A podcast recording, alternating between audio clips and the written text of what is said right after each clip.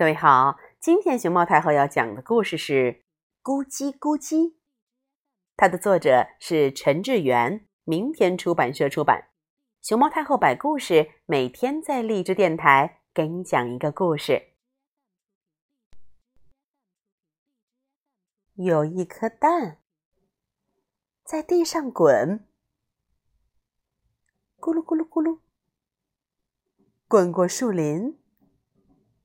咕噜咕噜咕噜，滚过花园儿。咕噜咕噜咕噜咕噜咕噜咕噜咕噜噜噜噜噜噜，又从斜坡滚了下去，最后滚进一个鸭巢里。鸭妈妈并没有发现不对劲儿，继续孵蛋。有一天，咔嚓咔嚓，蛋破了。第一颗蛋孵出的是一只有蓝点儿的小鸭，叫蜡笔。第二颗蛋孵出的是一只有条纹的小鸭，叫斑马。第三颗蛋孵出的是一只黄色的小鸭，叫月光。第四颗蛋孵出的是一只全身蓝绿色的小怪鸭，嘴里还不停的发出咕叽咕叽的叫声，所以就叫做咕叽咕叽。鸭妈妈教小鸭们划水、跳水和走路，咕叽咕叽总是学得最快最好。而且长得比其他小鸭更大更壮。不论长得怎么样，鸭妈妈都一样爱它们。每个夜晚都给它们念睡前故事。有一天，湖里冒出了三只长得很像咕叽咕叽的动物。三只鳄鱼咧嘴笑着，笑得全世界的人都知道，它们有一嘴大尖牙。嘿嘿嘿嘿嘿嘿嘿！三只鳄鱼张开大嘴说：“看呐，这里有一只笨鳄鱼，它在学美味可口的鸭子走路。”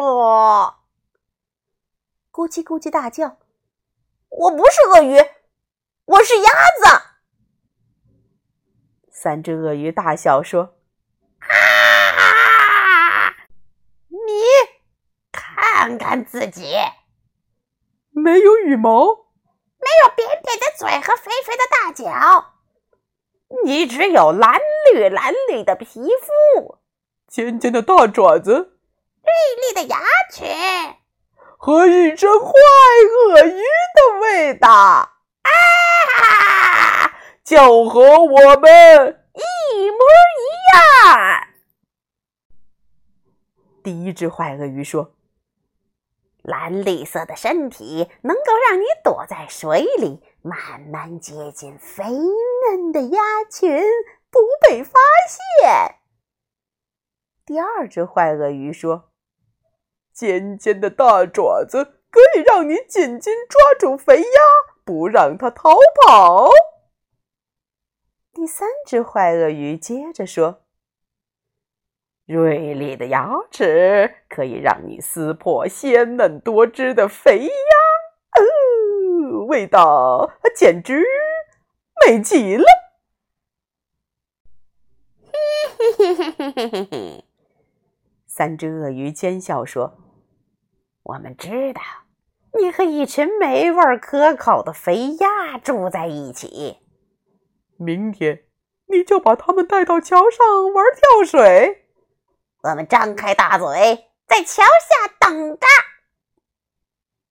咕叽咕叽问：“我为什么要听你们的话？”因为我们都是鳄鱼，应该互相帮忙。说完，三只坏鳄鱼就消失在草丛里。难过的咕叽咕叽独自来到湖边儿。我不是鸭子，而是一只坏鳄鱼。咕叽咕叽对着湖面做了一个很凶的表情。这时候，湖面浮出了一个好笑的模样。咕叽咕叽笑了起来。